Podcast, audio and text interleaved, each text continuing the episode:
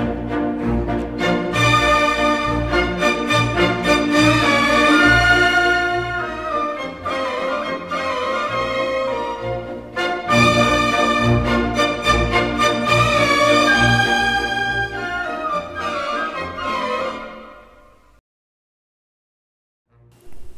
Hola, ¿qué tal? Yo soy Edgar Pacheco y esto es Eso no dijo Kant.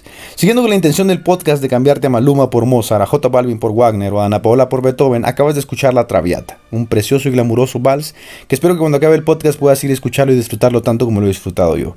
Por la década de los 90 surgió una película que no solo revolucionó el cine de ciencia ficción con sus impresionantes efectos especiales, sino que introdujo un argumento que en la cultura popular con el tiempo terminaría volviéndose en el imaginario colectivo un arquetipo de la conspiración sobre todo en alusión a aquello que se considera real o ficticio. Vas a encontrar que muchas películas utilizan ese cliché de esto no es real, es una ficción. Me viene a la mente, por ejemplo, la película de Leonardo DiCaprio llamada La Isla, ¿no? que trata el tema de eh, la ficción que vive un hombre gracias a sus desórdenes mentales. Pero también hay otra película referente al tema que vendría siendo Truman Show de Jim Carrey.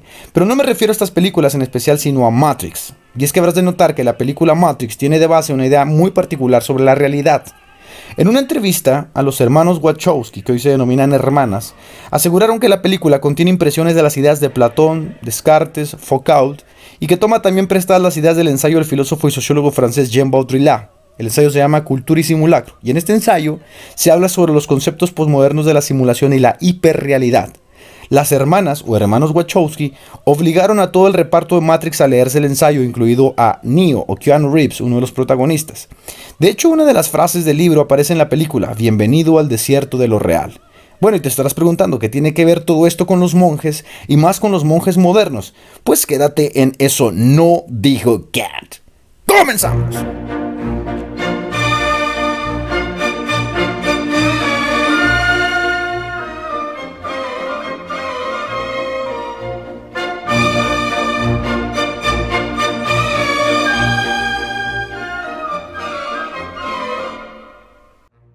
Pues muy bien, yo no sé si tú has escuchado el movimiento denominado MGTO, son las siglas en inglés, que en español vendría siendo hombres siguiendo su propio camino. Es un movimiento que está teniendo mucho auge en Estados Unidos y que vendría a ser la contraparte del feminismo, de ese movimiento radical de las mujeres que intentan la emancipación del hombre opresor, no del patriarcado. Este movimiento entre sus características principales tiene el no juntarse o no casarse con una mujer para no tener que verse tentado a compartir bienes o compartir responsabilidades con ellas porque entre sus características está el que ellos ya no se pueden conseguir una mujer porque la mujer viene acompañada con una serie de leyes que el Estado les otorga. Estas leyes en última instancia no benefician al hombre sino que lo discriminan. Bueno, eso está dentro de sus características principales, por lo cual muchos de ellos incluso viven en celibato, es decir, son monjes, monjes modernos, monjes con iPads, monjes con iPhones, que intentan llamar a otros jóvenes a la batalla viviendo en celibato. Pues bien, ¿qué tiene que ver esto con Matrix? Que es el tema relevante de hoy, Matrix y los monjes modernos. Pues todo, porque esa legendaria imagen que Matrix nos transmite, épica imagen que Matrix nos transmite de las pastillas rojas y azules, que hacen alusión a la realidad a la ilusión, van a formar parte del pensamiento estructural de la cultura popular en el día de hoy. ¿De qué manera? Pues no, sé si tú lo sabías, pero esas pastillas se convirtieron con el tiempo en un símbolo que jugó una parte imprescindible en las pasadas elecciones presidenciales de Estados Unidos que llevó a Donald Trump a la presidencia. ¿De qué manera? Bueno, pues es que hubo una subversión en las redes sociales, sobre todo en los foros de discusión como 4chan o Reddit, donde jóvenes inquietos que se denominaban o se denominan la derecha alternativa, te decían que detrás de todas esas mentiras que el más media moldea, que vendría siendo el status quo, subyace una verdad que muy pocos están dispuestos a tragarse. Por eso la pastilla roja, la red pill, vendría siendo como ese símbolo de libérate a ti mismo, ¿no? Trágate una pastilla roja, dame la pastilla roja. Y en los foros de discusión como Forchan te decían, te hace falta una pastilla roja, te hace falta conocer la verdad real, la que subyace detrás de toda esa modelación que los más media han hecho por años, por décadas. Se me viene a la mente la película de Truman Show, donde unos empresarios a través de un programa, eh, le modelan una vida muy especial a eh, Jim Carrey, ¿no? que es el, programa de Truman. Y también se me viene a la mente esas pequeñas alusiones que tiene la serie Rick and Morty sobre la ilusión y la realidad. Pues bien, estas pastillas llevaron al submundo, submundo virtual a una guerra que el New York Times abordó en una revista muy especial y en un apartado muy especial, donde decían que existía un bastión en el mundo virtual donde los jóvenes estaban luchando una guerra para que el candidato republicano Donald Trump llegara a la presidencia y se le denominó a esta guerra War Memes. Es decir, era una guerra de memes. Los memes, que muchas veces subestimamos, eh, sirvieron como esas pastillas rojas que sintetizaban o codificaban la información y la verdad a través de un sencillo afiche, que en, este, en esta ocasión sería Pepe Frog, una rana. Si tú vas a internet, a Facebook, a Twitter, a Google, vas a encontrarte que ese símbolo de una rana verde está asociado al supremacismo, está asociado a la derecha alternativa, está asociado a todas esas cosas que engloban a la persona de Trump. Es decir, un meme, un meme que está asociado a su vez a una pastilla roja, que está asociado a su vez a una película, que está asociada a su vez a unas estructuras de pensamiento que tienen impresiones filosóficas. ¿Ya ves? Pues en el submundo virtual, las red pills, las cápsulas rojas, se supone que son pequeñas dosis de información que tienen por fin despertarte en un tema específico. ¡Hey, dame una red pill! Significa, aviéntame la verdad tan cruda como sea posible. En cambio, una blue pill representa esas ideas que modelan el status quo de la sociedad. ¿Y quién está detrás de estas ideas? El más media, los medios de comunicación, los medios de información. Este tipo de lenguaje metafórico, simbólico, es alusivo por supuesto a la película Matrix, donde Morfeo le ofrece ambas pastillas a Neo para que éste escoja. En una mano le ofrece la pastilla roja y en otra mano le ofrece la pastilla azul, pero le advierte que una vez que tome la pastilla roja será tan doloroso porque ya no hay vuelta atrás. Justamente estas pastillas rojas juegan un papel imprescindible hoy en la cultura popular porque una vez que entendemos cómo funcionan los medios de comunicación, puede ser que te sorprendas de muchas de las creencias que ciertos individuos tienen y que las viven en tribus suburbanas, como es el caso de MGTO. Pero ¿quieres saber cómo es que esto tiene relevancia al día de hoy? Pues quédate en Eso no dijo Kant.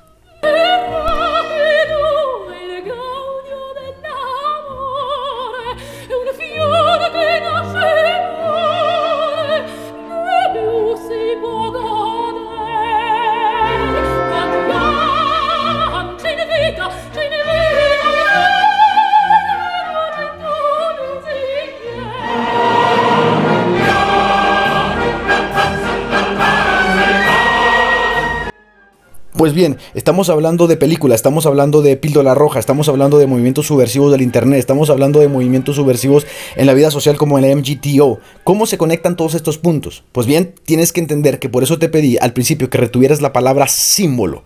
Para comprender cómo se desenvuelve el mundo y la sociedad en la que vivimos, es preciso comprender las ideas que son la base de nuestro pensamiento. Si somos capaces de comprender las ideas que le dan sentido a nuestro pensamiento, podremos comprender las instituciones que posteriormente se erigen en ese pensamiento y que le van a dar sentido a la realidad a los individuos. En nuestro contexto podemos hablar, por ejemplo, de instituciones como la Organización de las Naciones Unidas, la Organización Mundial de la Salud, el Banco Mundial, etcétera, etcétera. Así que para comprender entonces de qué va el tema, tienes que comprender lo que es un mito fundacional. Los mitos fundacionales nos permitirán comprender la estructura de las sociedades. ¿Qué es un mito fundacional? Un mito fundacional es una estructura simbólica, así como las pastillas rojas y las pastillas azules, que tienen por fin darle sentido a la realidad y explicar el porqué de las instituciones existentes y cuál es el fin de esas instituciones. ¿Cómo lo hacen? A través de toda una estructura. Pero en este caso solamente lo voy a sintetizar en tres puntos sencillos. 1. Explican el origen y la estructura del mundo. 2. Definen lo bueno y lo malo y de dichas definiciones se derivan los valores que se usan para la justificación del poder, poder que se utilizará para normar a los individuos. Y 3. Determinan lo que es sagrado y por lo tanto lo que no se puede cuestionar en la sociedad. Quizá al escuchar esta sintetización de los tres puntos de lo que es un mito fundacional te vino a la mente inmediato la iglesia, específicamente las ideas del cristianismo. Y es correcto, porque Occidente tiene como base estructural las ideas que esta institución sagrada, que es la iglesia, fue elucubrando 1. Explican el origen y la estructura del mundo, por supuesto, poniendo a Dios como el categórico especial. 2. Definen lo que es bueno y lo malo, y de dichas definiciones se derivan los valores que se usan para la justificación del poder. Bueno, pero está más que claro que el sentido ético de muchos individuos dimana directamente de lo que la iglesia ha enseñado a través de la teología. Y 3. Determinan lo que es sagrado y por lo tanto incuestionable en la sociedad. Bastaría decir que incluso hubo un momento en lo que la iglesia se valió de la Inquisición y del Indis Libro Prohibitorum para prohibir libros y para determinar lo que era sagrado y todos aquellos que no estaban alineados a esto que era sagrado pues recibieran una penalización.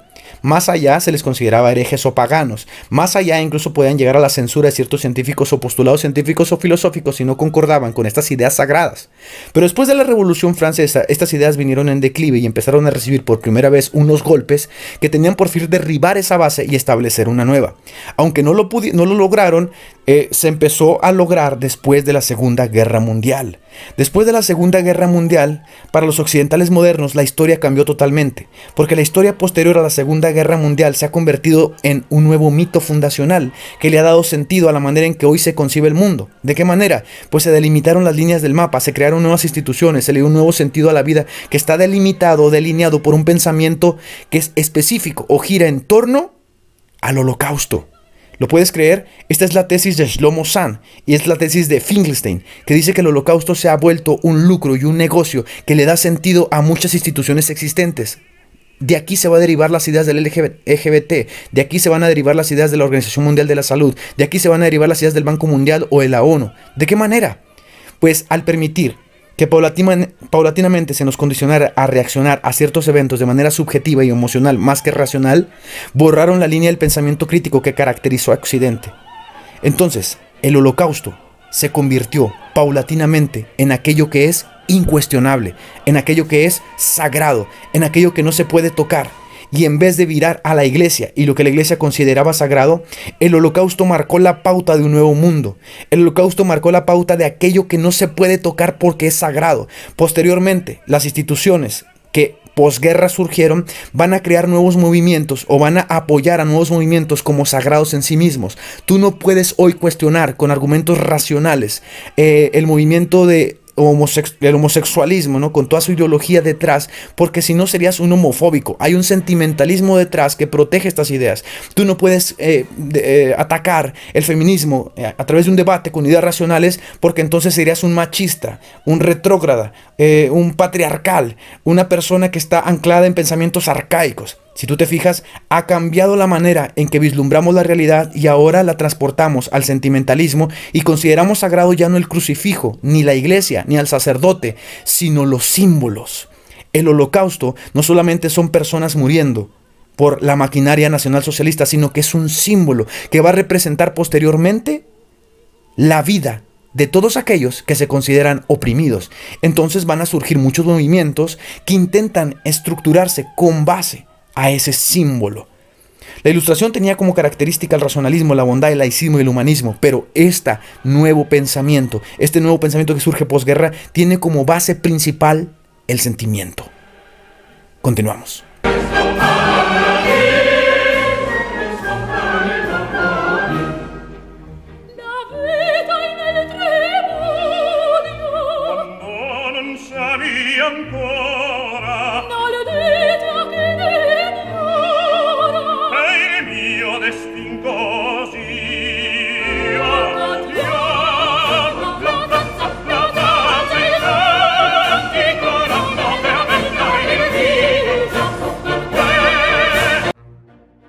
Cómo concluimos este podcast? Pues lo concluimos con MGTO, con los monjes modernos, con los monjes de iPad, con los monjes de iPhones, con los monjes que no necesitan una iglesia para expresar, que son capaces de vivir una vida en ascetismo y una vida en resignación, a cambio no tener que sufrir las implicaciones de casarse, las implicaciones de estar con una mujer. ¿Por qué? Porque se ha creado una guerra ficticia entre hombres y mujeres que es asusada por los medios de comunicación, por el más media, por la prensa, por la radio, por el cine, por la música. En la última década hemos sido testigos y partícipes de una revolución cultural y espiritual que entre sus muchas ramificaciones ha desarrollado un exagerado culto a la emancipación de la mujer. Es decir, todos esos privilegios que las mujeres dicen que los hombres les han quitado, les han robado, de los cuales han gozado por décadas, son falsos, son totalmente falsos, es totalmente lo contrario. Quizá eh, el escuchar esto te esté causando un poco de resquemor porque probablemente has sido condicionado a estar escuchando lo contrario, que los hombres han gozado de privilegios que las mujeres no tienen. Porque los mantras de ingeniería social funcionan así, repican constantemente una mentira hasta que se vuelve una verdad. Y las mentiras que repica esos mantras de ingeniería social en el más medio es que existe un patriarcado, una estructura social que oprime a las mujeres, que les anula privilegios, que las relega a un segundo lugar. Pero está listo para la pastilla roja, pues aquí viene. En el 2016, Casey J, una de las feministas más renombradas en Estados Unidos, expositora y militante a favor del movimiento feminista y LGBT, se lanzó a la lucha contra los movimientos de los hombres en Estados Unidos haciendo un documental. El documental tenía por fin principal destruir el movimiento MGTO y una voz para los hombres, dos de los movimientos más representativos de hombres en Estados Unidos. Al ir haciendo su documental, se, dio, se fue dando cuenta que todo lo que ella había aprendido del discurso del feminismo era falso, por lo cual viró completamente en su documental y terminó elaborando un documental que defendía a los hombres. ¿Cómo crees que se llama este documental? En efecto, La Pastilla Roja. ¿Cuál crees que es la invitación de JCK? toma la pastilla roja y despierta. ¿Por qué? Porque así funciona el mundo, porque así funcionan las estructuras de poder y porque así funcionan los símbolos.